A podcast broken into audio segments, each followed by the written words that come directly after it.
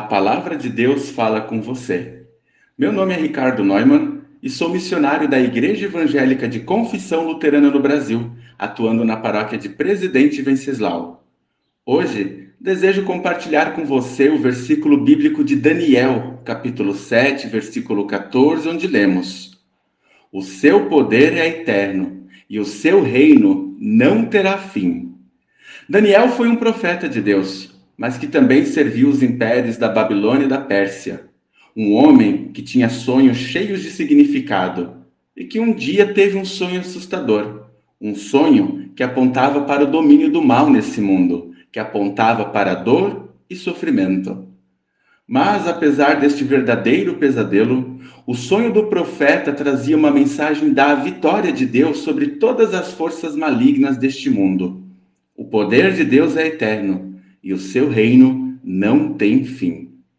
A palavra de Deus nunca escondeu que até mesmo as pessoas que são um bom exemplo de fé podem sofrer. Mas isso não significa o abandono de Deus em nossa vida.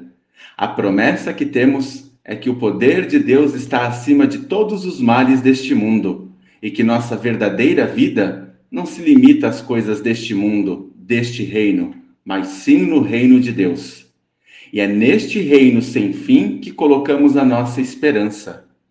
Nossa esperança está no reino de Deus, mas isso só acontece porque ele já tem agido em nossa vida. Em Colossenses capítulo 1, versículo 13, nós lemos: Ele nos libertou do poder da escuridão e nos trouxe em segurança para o reino do seu filho amado. Deus, com seu infinito amor por cada um de nós, com seu infinito poder, nos livra das trevas e escuridão, nos livra do pecado, morte e mal, e em Cristo Jesus nos convida a fazer parte do seu reino celestial. Por mais que dor e sofrimento façam parte também da nossa história como povo de Deus, nos mantemos firmes na certeza de que Deus está no controle de tudo e que o verdadeiro mal já foi vencido por ele através da morte e ressurreição do seu filho na cruz. Oremos. Ó Pai de amor, te louvamos e agradecemos porque, mesmo diante de tribulações, cremos que tu estás no controle de tudo. Somos gratos porque em Cristo Jesus tu estende a tua mão a cada um de nós e assim podemos descansar na certeza do teu cuidado sobre a nossa vida.